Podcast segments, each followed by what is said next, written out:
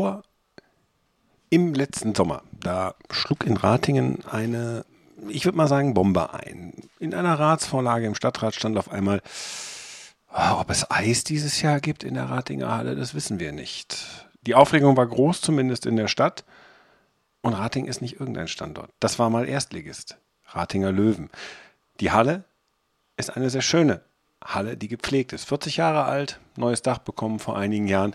Immer mal ein Hopping-Tipp wert. Und jetzt hieß es auf einmal für den Regionalligisten, die Ratinger Eis Aliens, hm, ob ihr spielen könnt, ob ihr Eis habt, das wissen wir nicht. Und dabei hatte sich der Verein gerade so aufgestellt, dass man sagt, wir wollen eine erfolgreiche Saison spielen.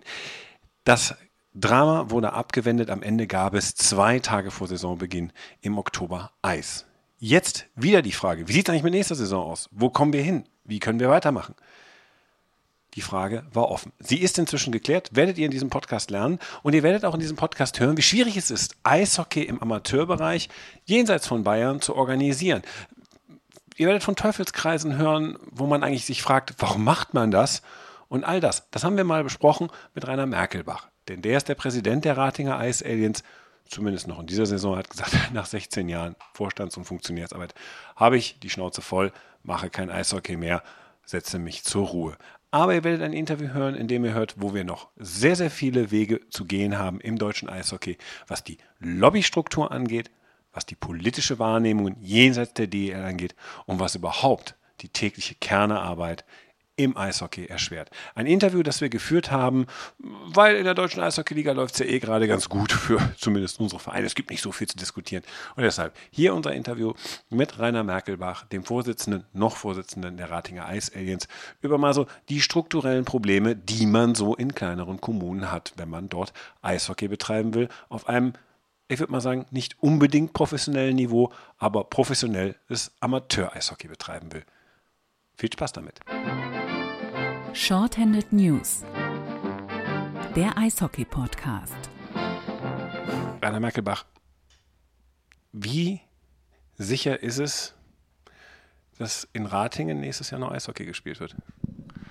Also auf, ein, auf der einen Seite ist natürlich eine Frage, ob das Eis aufbereitet wird. Und da sind wir doch seit äh, gestern relativ zuversichtlich, weil gestern hat sich herauskristallisiert, dass sowohl die Verwaltung wie auch die großen Parteien das befürworten, dass wir Anfang September, das wäre ungefähr vier Wochen früher als äh, dieses, dieses Jahr, Eis bekommen. Und äh, von daher ist diese Frage eigentlich zu, ich sage mal, 98 Prozent geklärt, falls keine anderen Dinge äh, noch von außen herankommen, die äh, wir im Moment nicht abschätzen können. Und die andere Frage ist natürlich, äh, wer hier am Sandbach die Verantwortung übernehmen wird und ähm, im geschäftsführenden Vorstand nächstes Jahr die Geschicke in die Hand nehmen wird. Sie hören auf. So, vielleicht sortieren wir mal die ganze Vorgeschichte. Ich habe es einfach mal so reingeworfen. Vorgeschichte ist, Energiekrise ist da, Energie kostet mehr, Ukraine-Krieg. Urplötzlich taucht bei Ihnen auf, in der Vorlage in der Verwaltung, oh, wollen später Eis aufbereiten, gucken am Saisonstart, da hätten wir theoretisch gerade mal Eis, Eis wenn überhaupt. Ähm, so wirklich gesprochen wurde nicht. Und deshalb reden wir auch ein bisschen über die strukturellen Probleme jetzt, weil man fragt ja schon, Regionalligist, ein Podcast, der sich normalerweise mit der DEL beschäftigt, warum, wieso, weshalb. Trotzdem, die Fragen kommen ja. Wie sehr hat Sie das damals überrascht und wie sehr haben Sie gedacht, warum machen die das mit uns? Also das hat mich, nicht nur mich, sondern alle im Verein extrem überrascht. Ich meine, klar wussten wir alle und wissen wir auch alle, dass Energie teurer geworden ist. Äh, und letztes Jahr im August, September war natürlich auch nicht genau absehbar, wie die Energieversorgung sich über den Winter darstellen würde. Aber äh, es war halt noch drei, vier Tage vorher alles, so wie man so sagt, in Butter. Ähm, die Stadt, ähm, die Betriebsleiter der Eishalle, alle haben gesagt, es ist gar kein Problem, das läuft jetzt alles planmäßig. Und äh, ganz kurz vor Start der Eisaufbereitung, glaube zwei, drei Tage vorher, wurde uns eiskalt auf einmal mitgeteilt, dass äh, wir kein Eis bekommen würden. Ist das hier so ein Stil oder ist das einfach aus der Not geboren gewesen? Äh, ich hoffe nicht, dass das der Stil der Stadt Rating ist, glaube ich auch nicht. Ich glaube, dass es war einfach so, dass die Verwaltung ähm, kalte Füße gekriegt hat und wollte das von der Politik abgesegnet haben, dass man das Eis aufbereiten darf. Und hat dann gesagt, okay, da gibt es natürlich ein Prozedere in der Politik. Also wenn Sie sagen, die Verwaltung hat kalte Füße bekommen, ist klar. Ich habe aber auch ein Zitat von Ihnen, das hat mich damals aufschrecken lassen. Sie haben ja gesagt, Sie treten nicht mehr an, ähm, wo Sie gesagt haben, dieses ewige Kämpfen, Bitten und Betteln. Was meint das? Das meint, dass ähm, Eishockey, wissen wir alle, funktioniert nur, wenn man Eis hat einer, und dazu auch eine geschlossene Halle hat. Ist anders wie als manche anderen Sportarten, die man draußen auf, auf dem Feld oder auf dem Sportplatz ausüben kann. Und je kürzer die zur Verfügung stehenden Eiszeiten sind, je schwerer hat es der Sport. Und je schwerer ist es halt auch, äh, Mitglieder äh, zu gewinnen und auch Kinder und Jugendliche dafür zu begeistern, den Sport auszuüben wenn man äh, statt sieben Monate oder acht Monate wie große Vereine nur noch sechs Monate Eis hat, ist es auch schwierig, Kinder zu halten oder zu motivieren, hier in Ratingen anzufangen. Wir sind ja in einem Umfeld, wir können zum ISS-Dom gucken, klar, aber zur Bremenstraße, äh, nach Krefeld, nach Duisburg, nach Essen äh, sind wir natürlich, auch wenn es hoher, höherklassige Vereine äh, meistens sind, äh, in einem Wettbewerb. Und da gucken die Eltern genau schon hin, wo kann man seinem Kind das Beste bieten. Ne? Sie sind aber auch an einem Standort, wo ein Hochhausviertel in der Nähe ist, wo Sie einen sozialen Auftrag haben und wo eine Stadt ja auch gucken muss, na gut, gehen die Kinder zum Eishockey, ist eine soziale Integration da, ist Teilhabe da. Ähm, wie groß ist der, welcher Faktor ist das für die Eishalle, für den Verein Ratinger Eis Aliens? Welche Rolle, welche Rolle spielt das? Ich glaube, die Eishalle an sich hat eine, äh, schon einen sozialen Faktor. Klar, öffentliche Laufzeiten, Schulsport äh, etc. In einem Verein ist es halt so, dass Eishockeysport halt ein relativ teurer Sport ist. Da darf man, muss man einfach eingestehen. Einerseits von den äh, Gebühren her, äh, die man einfach an den Verein bezahlt, von der Ausrüstung her, von den Fahrten her. Ähm, das ist, glaube ich, ein Sport, der sehr schwer mit sozialen äh, Gesichtspunkten zu rechtfertigen ist. Heißt, braucht man dann Hilfsprogramme für Leute aus dem Hochhaus, wo man sagt, okay, oder die wenig Geld haben, wollt Eishockey spielen, es scheitert am Geld, aber vielleicht auch nicht am Talent. Also wie, wie organisiert man das dann in kleineren Vereinen? Also ich glaube, dass äh, man da einfach Programme für braucht, auch Zuschüsse städtischerseits äh, für braucht, um äh, da Kinder zu integrieren weil wir natürlich als Verein generell auch das Problem haben, äh, jetzt mit der steigenden Inflation wird es für die Eltern immer schwieriger, für viele Eltern schwieriger einfach, dass sie den Sport sich leisten können. Und die Kosten für den Verein natürlich auch exorbitant steigen. Ob das die Buskosten sind, ob das die Schiedsrichterkosten sind, ob das die Ausrüstungskosten sind. Äh, das sind und die Trainer sage ich mal, wollen natürlich auch mehr Geld haben. Ja? Und äh, die fahren viel zu den Auswärtsspielen. Und im Eishockey ist es halt so, man spielt nicht wie im Fußball oder im Handball sozusagen um den Kirchturm rum. Wenn wir mit allen Nachwuchsmannschaften in der Regionalliga spielen, heißt das ja Regionalliga NRW zwar offiziell, ist aber mit Hessen, Rheinland-Pfalz zusammen. Das heißt, unsere Nachwuchsmannschaften fahren im Regelfall auch nach Kassel, Darmstadt, Bad Nauheim und Frankfurt. Welchen Sinn ergibt das? Das ganze Konstrukt, welchen Sinn ergibt es dann? Ähm, Sie meinen, also, also welchen Sinn ergibt es dann, wenn Sie sagen, es, es, hat keinen Sinn, zu wenig Eiszeit zu haben? Es hat keinen keinen Sinn, aus finanziellen Aspekten eigentlich ähm, Eishockey zu spielen. Die Fahrten sind zu weit. Über die Nachhaltigkeit haben wir noch gar nicht gesprochen, weil, weil deshalb sitzen wir hier zusammen. Es geht mal wieder um die Sinnhaftigkeit von Eishockey. Wie sinnhaftig ist das unterhalb der DEL als Unterhaltungsfaktor? Also ich glaube, dass das schon sehr äh, sinnvoll ist, denn ähm, jeder Sport braucht den entsprechenden Unterbau. Jeder Sport braucht viele Vereine, wo viele Kinder an den Sport herangeführt werden, wo sich ja auch die äh, größeren Vereine Talente nachher holen. Ist ja auch so, dass hier äh, Düsseldorf, Köln, Krefeld äh, permanent bei Turnieren, selbst bei U9, U11 Turnieren anwesend sind und sich stärkere Kinder schon rausziehen und holen. Und ein Leistungsvergleich selbst für uns mit äh, den Vereinen, wie ich eben sagte, Frankfurt oder Bad Nauheim, Darmstadt etc. ist halt sinnvoll, weil das auf einem Niveau ist. Und nur wenn man auf einem gleichmäßigen hohen Niveau spielt, wird man sich auch weiterentwickeln. Es macht ja keinen Sinn, jetzt keinen Namen nennen, aber hier im Umkreis immer gegen den gleichen Mannschaften zu spielen, die äh, auf Bezirksliganiveau sind oder Landesliganiveau sind. Da entwickeln sich die Kinder ja auch nicht weiter. Aber stecken Sie dann nicht auch in der Falle? Weil Sie haben es ja gerade gesagt, ähm, da gibt es starke Vereine im, im, Umfeld, die picken sich die besseren raus. Ähm, ich habe immer das Problemfeld, wie kriege ich Kinder nach Ratingen? Kinder von vor Ort können es sich teilweise nicht leisten. Ähm, das klingt für mich immer alles so nach, gerade hier in Ratingen, nach Teufelsspirale. So viele im deutschen Eishockeybund zeigen ja auch immer auf Rating, sagen so, schaut euch das mal an. Das ist genau an der Stelle haben wir dann das Thema, wie kriegen wir Eishockey überhaupt am Laufen gehalten. Sie haben eine sehr schöne neue Halle, also sie haben ein neues Dach, so gesehen. Das ist etwas älter, aber eine modernisierte Halle. Äh, eigentlich sind die Rahmenbedingungen da und trotzdem hat man das Gefühl, naja, man kommt immer wieder an die Decke und die Decke kommt immer niedriger weiß nicht, ob die Decke immer niedriger kommt. Ähm, wir haben ungefähr, ähm, wenn wir jetzt die erste Mannschaft mal rausrechnen, ungefähr 180 Kinder in unserem Nachwuchs. Äh, wir spielen mit allen Mannschaften von der U7 äh, bis zur U20 plus Damen. Äh, wir haben die Mini-Aliens, wo die Kinder zum Schnuppern kommen können und an die U7 rangeführt werden.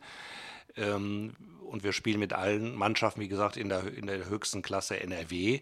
Von daher sind wir qualitativ schon für unsere Verhältnisse, also als kleiner Verein, nicht DL-Verein, schon gut unterwegs.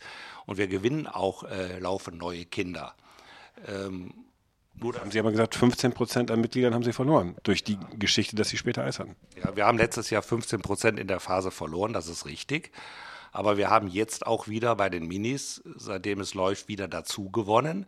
Und deswegen war es auch extrem wichtig, jetzt eine klare Perspektive zu haben, dass wir im September Eis bekommen, damit diese Kinder, die jetzt angefangen haben oder welche, die zu uns gewechselt haben, nicht wieder verschwinden. Und grundsätzlich auch bei den großen Vereinen ist es halt so, klar kommen die Scouten und es gehen die Kinder, aber äh, der Großteil der Kinder ist nach ein, zwei Jahren wieder hier, weil die Kader natürlich bei diesen äh, Teams so hoch besetzt sind, dass ähm, viele da gar nicht zum Spielen kommen.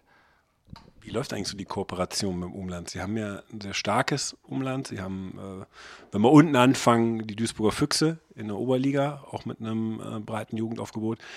Sie haben Krefeld in der DL2. Sie haben ähm, die DEG direkt in der Nähe. Auf etwas unterhalb haben Sie Neues. Also Sie haben ja ein breites Angebot, wo Kinder hingehen können.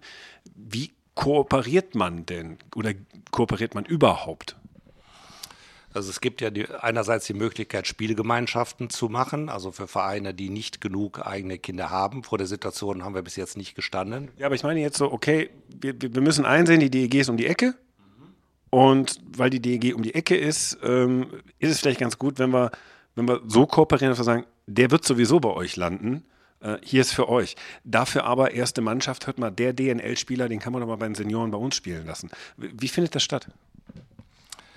Also es gibt in unterschiedlichen Altersstrukturen unterschiedliche Formen auch der Zusammenarbeit mit den einzelnen Vereinen, auch, äh, hängt auch teilweise von be äh, so persönliche Beziehungen ein bisschen von den Trainern ab, die sich ganz gut kennen.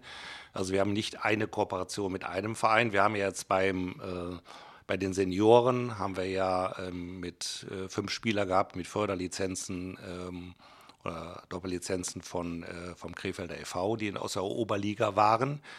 Ähm, davon sind im Moment noch zwei übrig geblieben. Äh, zwei spielen nicht mehr bei uns, einer hat aus beruflichen Gründen aufgehört. Ähm, aber das ist eine Sache, die grundsätzlich, glaube ich, in der Zukunft verstärkt stattfinden muss. Das heißt, dass man sich über offizielle Papiere oder gemeinschaftliche Einigungen sagt, so Leute, das muss institutionalisiert werden, ähm, im Sinne auch des Eishockeys vor Ort. Auf jeden Fall. Also ich denke, da muss man natürlich klare Regeln unter den beiden Vereinen haben. Auch nicht, dass, äh, dass auch für den Spieler die optimale Lösung gefunden wird. Auch natürlich auch für die Vereine, aber dass der Spieler nicht nachher zwischen die Fronten gerät. Ne? Warum haben Sie das nicht vorher gemacht?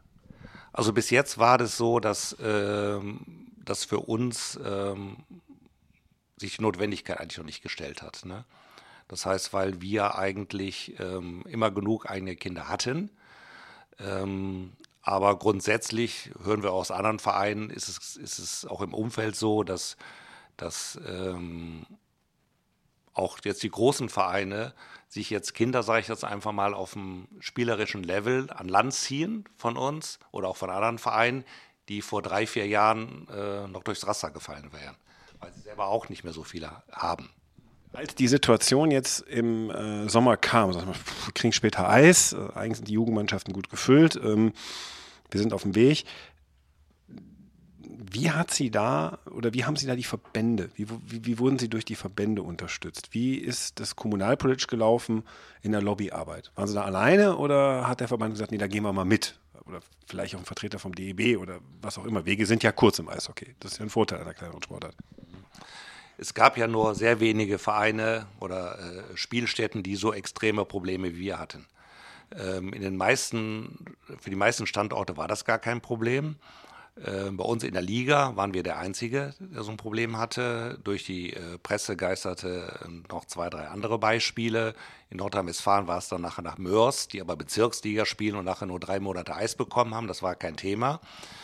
Ähm, es gab zwar Argumentationshilfe vom DEB und vom, ähm, auch vom Landessportbund, aber schlussendlich, was uns wirklich geholfen hat, war dann ähm, die lokale Arbeit, auch mit Unterstützung der Presse und die äh, Kontakte zu ähm, Parteien.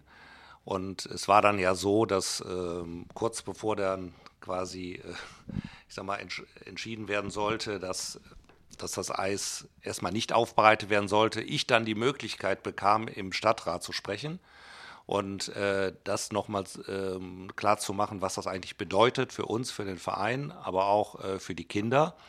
Und dann wollte nachher keiner äh, aus dem Stadtrat der Totengräber sein des Eishockeys.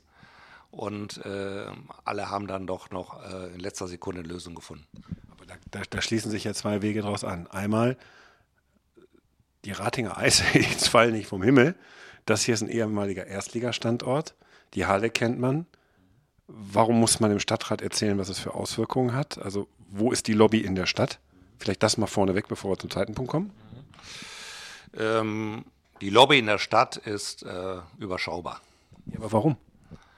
Ähm, die ist über deswegen, weil, ähm, weil die Halle an sich für viele Politiker ein, sehen die das in erster Linie als Zuschussgeschäft. Ne? Man muss wissen, dass die Stadthalle, wenn man, dich, wenn man sich den Etat anguckt, also die Eishalle, wenn man sich den Etat der Stadt Rating anguckt, ungefähr schon vor der Energiekrise ungefähr 1,1 Millionen Verlust hatte. So, und es gibt halt äh, dann immer politische Bestrebungen, dass man das Geld natürlich anders ausgeben könnte und äh, es gibt natürlich äh, große Sportvereine, Breitensportvereine, die tausende Mitglieder haben und die natürlich ähm, auch politisch viel besser vernetzt sind und äh, auch eine, äh, stärkere Lobby haben. Ist das auch geschuldet den, den Ratinger Ice Aliens, wie sie sind, oder ist das einfach, sind das einfach die Umstände? Man kann ja mal sagen, so mit, mit der Historie dieses Vereins, klar, sie wollten immer mal 1000 Zuschauer haben, auch nach dem Weggang der Löwen, dass man sagt, so 1000, das wäre schön. Davon ist der Verein immer ein Stück weit freundlich formuliert entfernt gewesen. Das sind meist eher so 500, wenn man mal die, wenn man mal das hier wirklich gute Stimmung haben will. Aber ist da nicht auch was versäumt worden, zu sagen, trotzdem hat das einen Mehrwert, freitagsabends, sonntagsabends, dass hier Regionalliga gespielt wird, dass es hier eine Sportart gibt, die auch das Umland bedient durch äh, größere Vereine, die hier sind. Also ist da nicht auch ein Stück weit was versäumt worden? Das ist eine schwierige Frage oder eine äh, schwierige Frage zu beantworten. Ähm, natürlich werden wir immer mit den Löwen und mit der, mit der Geschichte von vor 25 Jahren und davor verglichen. Ähm, aber die Zeiten sind natürlich überall anders geworden, nicht nur in Ratingen, auch äh, andere Vereine haben, auch in Düsseldorf sind ja die Zuschauerzahlen äh, nicht mehr so, wie sie mal waren. Ich kann mich auch noch erinnern, als ich mal morgens bei Herrn Sültenfuß angestellt habe, um, um, um Karten zu betteln. Ähm, die Situation ist ganz anders. Und ich glaube, entscheidend ist nicht so sehr die Frage, ob jetzt 500 oder 1000 Zuschauer kommen. Die Frage ist, die man sich dann in Ratingen stellt, ist, wie viel Geld wendet man auf, für wie viele, damit wie viele Leute sportaktiv betreiben können. Und das ist natürlich beim Eishockey, bei einer Eishalle eine andere Summe, als wenn ich Fußball spiele oder Handball spiele, wo ich kein Eis aufbereiten muss. Und äh, jetzt meine Argumentation war dann eher auch zu sagen, okay, der Verlust, ob ich jetzt einen Monat früher oder später Eis mache, der Unterschied ist ja banal. Ähm, sondern die Kosten an sich sind so hoch, dass hier, wenn ich, wenn ich die Eiszeiten zu sehr verkürze, wird es immer schwieriger, äh, die Eishalle äh, überhaupt die Öffnung argumentativ darzustellen. Weil wenn ich, es ist ja nicht nur so, dass wir dann kein Eis haben, um nichts zu trainieren zu können, sondern es gibt auch keine öffentlichen Laufzeiten. Es kann kein Schulsport stattfinden. Ähm, es können die Schulklassen, die Kindergärten nicht, nicht kommen. Es können auch keine Freizeitveranstaltungen, keine Eisdiskos stattfinden. Dann wird es ja immer schwieriger, nachher zu argumentieren, eine Eishalle offen zu halten, weil der weil die Kosten ja, wenig weniger ich aufmache, pro Besucher oder je pro aktiven Sportler immer größer werden. Die Rechnung, die Sie aufmachen, heißt aber, das ist ein politisch gesehen Auslaufmodell. Ähm, Auslaufmodell ist es im Moment jetzt, äh, ist es im Moment jetzt nicht. Ich, aber langfristig. Ich glaube, dass es ganz en en entscheidend darauf ankommt, dass man, das ist nur nicht nur ein Ratinger Fall, dass man in die Eishallen investiert, energetisch saniert und auch guckt, dass man entsprechend die Energieverbrauch reduziert. Wir haben jetzt zum Beispiel eine Rating-Situation, wir haben noch keine LED-Beleuchtung in der Halle. Es war vor äh, gut vier Jahren, hat der Stadtrat beschlossen, dass das auf LED umgestellt wird. Und alleine die Umstellung auf LED, das ist unstrittig, würde ungefähr 25 Prozent Energie sparen. So, und genauso ist eine Frage, die Halle ist jetzt über 40 Jahre alt. Wie kann man dämmen? Wie kann man die äh, energetisch optimieren? Was kann man bei der Eisaufbereitung machen? Und da, glaube ich, äh, muss nicht nur in Ratingen sehr viel in den nächsten Jahren passieren. Förderprogramme gibt es genug, vielleicht nicht genug, aber viele, ähm, um Eishockey auch mittelfristig und langfristig zu sichern. Wir sind hier nämlich im Kleinen und kommen nämlich jetzt mal aufs große Ganze, eben auf die Verbandsarbeit. Sie haben viele Aufgaben beschrieben, wo ich jetzt persönlich sagen würde, okay, äh, das können Vereine alleine für sich selber machen. Jeder kann vor seinen Stadtrat vortanzen, äh, jeder kann ähm, sich Politiker unterhalten, wo kriege ich jetzt meine energetische Gebäudesanierung her, äh, es gibt Förderprogramme, kann man, kann man alles abrufen. Die Frage ist ja nur, ist ja auch ein Thema des DEB, ist ja auch ein Thema des EHV. Hier sitzen wir an der Basis. Der, unter Franz Reine wurde gesagt, wir machen auch Kongresse, wie man Fördergelder abcasht und so weiter und so fort. Wie sehr kommt das bei Ihnen an? Gibt es da eine Unterstützung? Kommt da jemand rum und sagt, so, jetzt machen wir mal hier Schulung, wie kommen wir an die Lobby? Oder, oder, oder wir begleiten euch mal in den, in, den, in, den, in den Stadtrat. Wenn Sie sagen, Sie waren bundesweit, waren Sie wirklich eine der wenigen Hallen, die diese Problematik hatte. Äh, wir haben uns dann zum Beispiel gefragt, ja, warum geht denn dann keiner vom DEB, vom EHV, warum geht da keiner mit in die Politik? Also ich kann mich nicht erinnern, dass Sie jemand an jemand an der Seite hatten. Ähm, kann ich konkret beantworten. Ähm, ich hatte ja auch mit, äh, mit dem Verband, auch dann, über unseren äh, Regionalverband, mit dem DEB Kontakt. Ähm, da gibt es ja auch eine Arbeitsgruppe Eishallen. Und es gibt jetzt im März eine Veranstaltung äh, in Düsseldorf-Benrath in der Eishalle vom DEB mit, äh, wo auch die äh, Kommunen eingeladen sind. Wir haben die Einladung auch an die Ratinger Stadtverwaltung entsprechend natürlich weitergeleitet, wo dieses Thema Best Practice Eishallen wie kann man, äh, welche Förderprogramme gibt es, wie kann man äh, die sanieren, äh, wie kann man von anderen Eishallen halt lernen, äh, auch Energie im laufenden Betrieb zu sparen. Und das ist halt eine Veranstaltung vom DEB, lokal in Düsseldorf, wo ich mich auch angemeldet habe und auch ähm, äh, die entsprechende Sportamt und äh, die Stadt Rating entsprechend auch die Einladung weitergeleitet haben. Bin ich auch mal gespannt, äh, ob die auch teilnehmen. Ja, aber in meiner Welt ist es so, also in meiner Vorstellung ist das so, auch mit dem, wie, wie ich Politik kenne, äh, dass man sagt, okay, pass auf, dein Rating ist jetzt ein akutes Problem. Äh, jetzt schicken wir mal, ich glaube, Franz Reinl war schon nicht mehr, jetzt schicken wir mal irgendwie Vizepräsident vorbei. Ne, der quatscht die dann voll vom DEB. Oder wir schicken EHV-Präsidenten, der geht dann da mit in den Stadtrat. Hör mal, wisst doch gar nicht, was er hier verpasst. Und Eishockey. Das ist ja auch das, wenn man mit Funktionären redet, was man machen will meine Frage ist, warum, warum hat das hier nicht stattgefunden?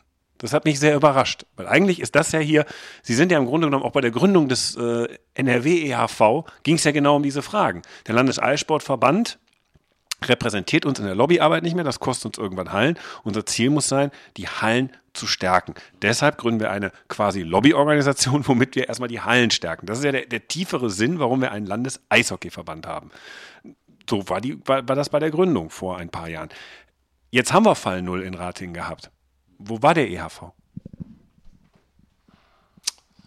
Außer am Telefon, körperlich nicht da. Wie bewerten Sie das? Ähm, ich hätte mir auch, oder wir hätten uns als Verein sicherlich äh, auch praktisch vor Ort Unterstützung mehr gewünscht. Ich glaube, dass der äh, von dieser schnellen Entwicklung der Verband selber überrascht war und sich äh, selber nicht wusste, wie man im Moment darauf reagieren sollte. Mit in Rat gehen ist eine Idee. Mit in Rat gehen äh, wäre wär eine Idee gewesen. Ähm, man muss natürlich auch wissen, in einer Ratssitzung kann man nicht einfach was sagen. man musste ja, äh, damit ich überhaupt was sagen konnte, einen Antrag zur Geschäftsordnung stellen, damit die Sitzung unterbrochen wurde. Ähm, und das war, wurde, war eigentlich auch erst äh, an dem, während der Ratssitzung war das erst klar, dass dieser Antrag gestellt wurde. Ne? Es ist ja nicht keine öffentliche Podiumsdiskussion, so eine Ratssitzung. Ne? Das ist mir schon klar. Man kann auch in den Ausschuss gehen und äh, man kann auch, also so einen Antrag hat man schnell geschustert. Also das, der ist schnell da. Wenn sie sagen, oh, jetzt sitzen die ja zu dritt, dann stellen wir da einen Antrag. Irgendeiner wird ihn schon stellen und äh, da braucht es auch ja nicht zwingend einen Mehrheitsbeschluss zu. Und insofern, äh, das, das hat mich stark verwundert, dass dieses politische Mittel verbandsseitig nicht genutzt würde. Und ähm, das hat mir auch die Frage gestellt, was passiert eigentlich, wenn es dann wirklich mal ernst auf ernst kommt? Sie haben ja jetzt Ihr Eis.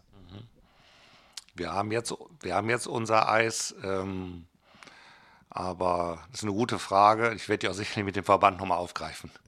Jetzt haben wir das nächste Thema. Jetzt könnte man natürlich sagen, okay, äh, Sie spielen Regionalliga, spielen eine gute Saison, äh, durchaus in der Lage, Meister zu werden. Haben Sie eigentlich damit gerechnet, dass Sie in diesem Jahr Meister werden können?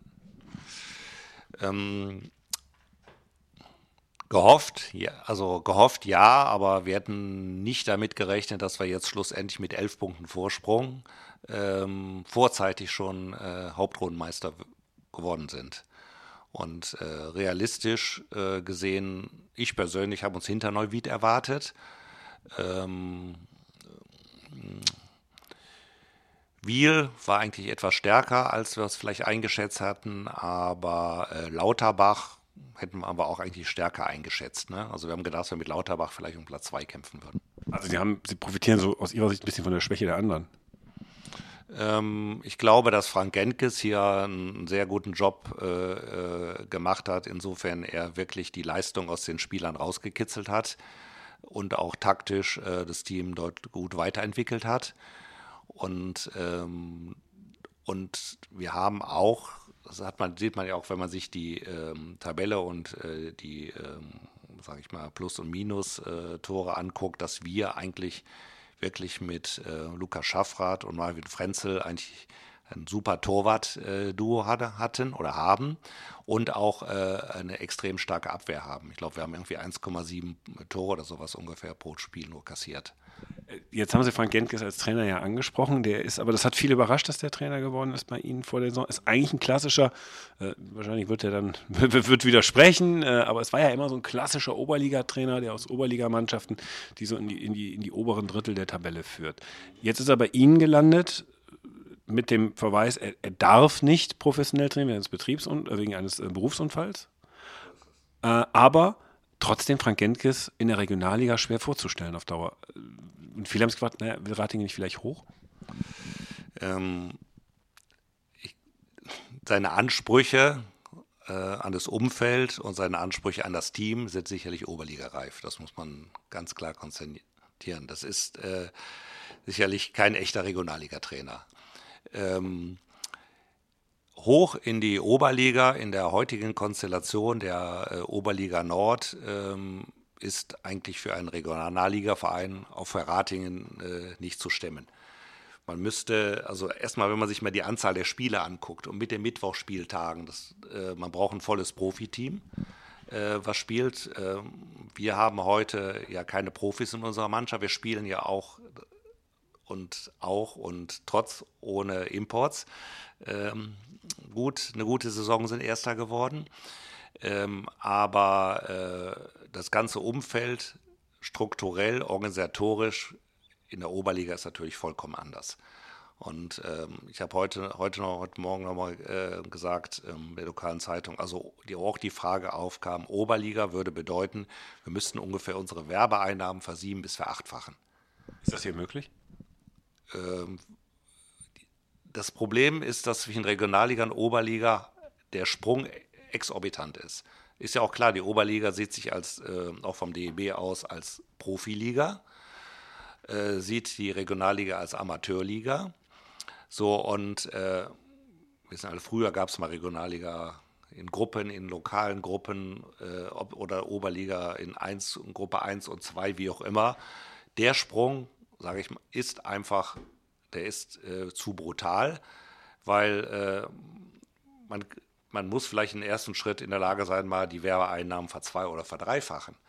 Aber auf einem Schlag jemand zu sagen, ich sag mal, der 500 Euro gibt, oder sagen wir mal 5000 gibt vielleicht, du musst jetzt ab morgen 40.000 geben, äh, das wird kaum möglich sein, weil äh, äh, so einen Mehrwert sieht der Sponsor natürlich in der Oberliga gegenüber der Regionalliga auch nicht. Es ist ja nicht so, dass in der Oberliga, nur weil es Oberliga heißt, auf einmal 2000 Leute in die Halle kämen.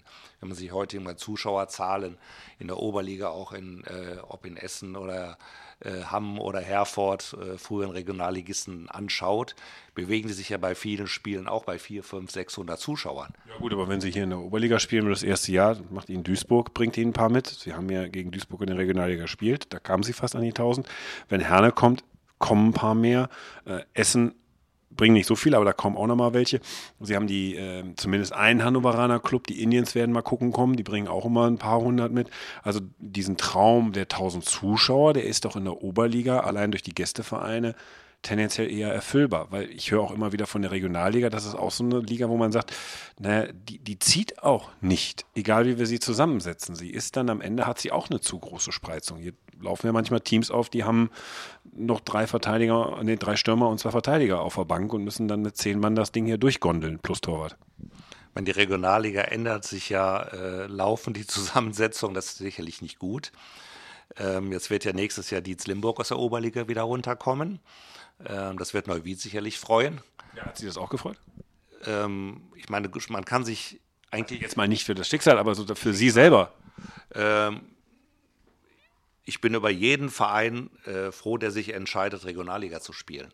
Weil ähm, es ist ja so, dass ähm, von oben versuchen ja viele Vereine mit aller Gewalt halt in der Oberliga zu bleiben, auch aus teilweise verständlichen Gründen. Und von unten will halt, wollen halt viele Landesligisten nicht in die Regionalliga, weil das denen schon zu kompliziert und zu anstrengend und zu aufwendig ist äh, oder das äh, auch finanziell nicht stemmen können. Und so die Regionalliga ist ja so ein Puffer, äh, der muss man auch, wo man aufpassen muss, dass er nicht so stark zusammengequetscht wird, dass dann, äh, ähm, dass dann nachher nur noch vier, fünf Vereine übrig bleiben. Das ist ja auch eine Regionalliga ERV NRW eigentlich. Aber mit Lauterbach, heute mit Neuwied und zukünftig Dietz sind schon drei Vereine wieder aus äh, Hessen, Rheinland-Pfalz dabei, weil in NRW sich nicht genügend Vereine für die Regionalliga finden. Ne?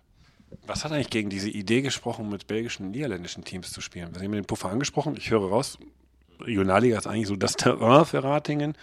Ähm, und es gab ja immer diese Idee zu sagen, so, okay, dann fusionieren wir das mit äh, der Benelux, der belgisch-niederländischen Liga, die ja vom Niveau her, wenn man gucken geht, tatsächlich ja deutsches Regionalliganiveau in der Breite hat.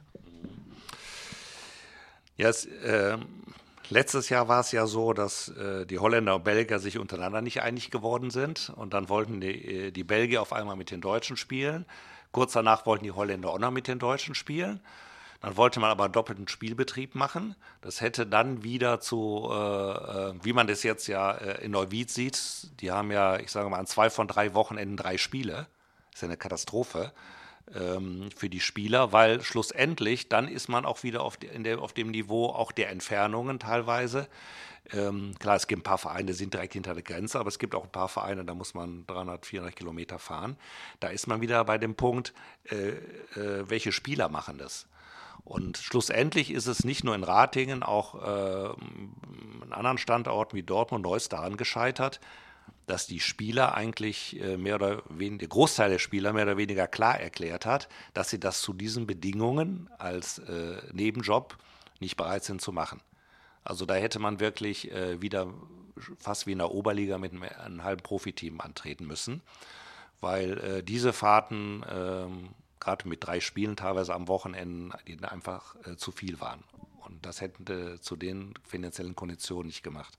Aber wenn man erkennt, okay, Regionalliga ist Dead End für alle, ähm, die Oberliga wird man aufgenommen, wenn es finanziell passt und dann muss man da nicht mehr groß über sportliche Qualifikation reden wenn man sagt, man will das Regionalliga-Niveau äh, ein bisschen verbreitern, man möchte attraktivere Gegner zeigen, man möchte auch so ein bisschen das Ganze strukturell auf breitere Füße stellen, vielleicht mit zwei Gruppen oder so.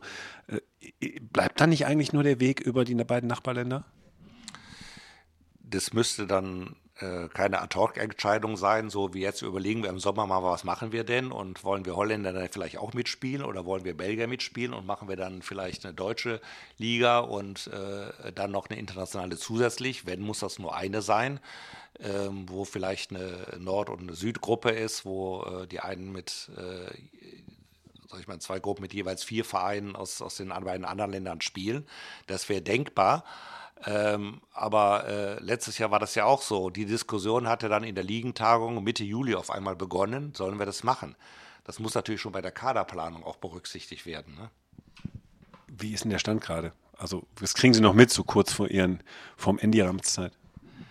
Die Kaderplanung fürs neue Jahr? Nö, ich dachte jetzt so, der Stand so Richtung, Richtung Belgien-Niederlande. Ist, das, ist das Thema eingefroren und tot? Im Moment äh, ist der Verband natürlich wieder gefragt. Im Moment ist das Thema tot. Der, der Verband hofft halt äh, darauf, dass äh, ähm, alle, die heute, die sieben dabei sind, weiterspielen, dass dies äh, Limburg dazukommen als Achter und möglichst noch äh, vielleicht doch der ein oder andere aus der Landesliga sich entschließt mitzuspielen. Wobei ich glaube, dass das nicht stattfinden wird. Das heißt, nächstes Jahr mit äh, acht Vereinen in der Regionalliga. Ich denke, dass das so kommen wird. Was machen Sie denn jetzt, wenn es vorbei ist? Also wenn Ihre persönliche Vorstandstätigkeit, Sie waren es ja 16 Jahre, ein paar Jahre davon Vorsitzender, was machen Sie, wenn das vorbei ist hier? Sagen boah, danke, nie wieder Eishockey funktioniert? Ich glaube erstmal, es wird ja nicht jetzt am 31. März sofort vorbei sein. Ähm, wir müssen jetzt schauen, wie der Prozess abläuft, äh, in den jetzt im, von Ende März an April, Mai entsprechend neue äh, Menschen zu finden, äh, einzuarbeiten. Und ich habe ja immer gesagt, für mich persönlich bin durchaus bereit, wenn das neue Vorstandsmitglieder wünschen, ähm, Hintergrund administrativ mit dieser Erfahrung. es ist ja auch viel ähm, Arbeit, die nicht direkt den sportlichen Bereich betrifft. Auf, meine, wir müssen auch sehen, in so einem Verein wie wir, wenn wir unsere Spieler und, und Trainer nehmen, die mal, mal paar, klar, ein paar jüngere Spieler äh, bekommen kein Geld im Sinn, aber wir haben immer fast 30 Angestellte, die wir auch verwalten müssen. Ähm, ob die Kommunikation mit dem Steuerberater, mit dem Finanzamt, mit den Sozialversicherungen etc. In dem Bereich wäre ich durchaus äh, bereit, äh, den Vorstand zu unterstützen und weiter zu arbeiten. Ähm, sicherlich werde ich mir auch ein paar andere Spiele mal angucken und äh, äh, wenn man im, hier im Vorstand ist und arbeitet, kommt man hier kaum zum Spiele gucken. Auswärts ist es ein bisschen besser wie zu Hause, aber ähm, Eishockey äh, wird trotzdem immer, wie man klischeehaft würde ich mal sagen, immer in meinem Herzen bleiben. Dann sage ich danke fürs Interview und äh, viel Spaß in der Zeit danke. nach dem Vorstandsamt. Danke. Shorthanded News das letzte. Ach so, hier äh, die, die Kleinigkeiten bei Folge Nummer 223. Ja, äh, äh Kleinigkeiten. Das ist Karneval. Äh, das heißt, ähm, in Düsseldorf drehen sie alle durch, weil die DEG wird Meister. Erste Kleinigkeit. Äh, Karneval ist auch in Bremerhaven, aber aus anderen Gründen. Ihr werdet wissen, warum. Die haben Nagel im Kopf bei ihrer Nachverpflichtung, aber reden wir alles nächste Woche drüber. Ach so, und äh, apropos Nagel im Kopf, René Fasel hat auch einen Nagel im Kopf, weil äh, das war so klar, wohnt jetzt in Russland, ist wahrscheinlich ein russischer Staatsbürger. Auch darüber werden wir nächste Woche mal reden. Deshalb freut euch schon, schon jetzt auf Short End News, Ausgabe Nummer 224, denn dann werde ich mit Bernd Schwickerath mal über The State of the Hockey reden. Da müssen wir mal wirklich grundsätzlich ran. Es läuft ja gerade einiges verrückt im deutschen Eishockey. Düsseldorf EG, so gut wie deutscher Meister. Bremerhaven macht Dinge. Bietigheim spielt in komischen Trikots. Und dann noch René Fassel. Es gibt genug zu besprechen. Das hört ihr nächste Woche. Ob wir Rosenmontag schaffen, weiß ich nicht, weil ähm, das hängt davon ab, wie der Rosenmontag dann so insgesamt verläuft. Ist ja hier im Rheinland Feiertag. Vielleicht tauchen wir auch am Dienstag auf, wenn wir wieder bei Verstand sind. Bis dahin und tschüss. Shorthanded News. Der Eishockey-Podcast.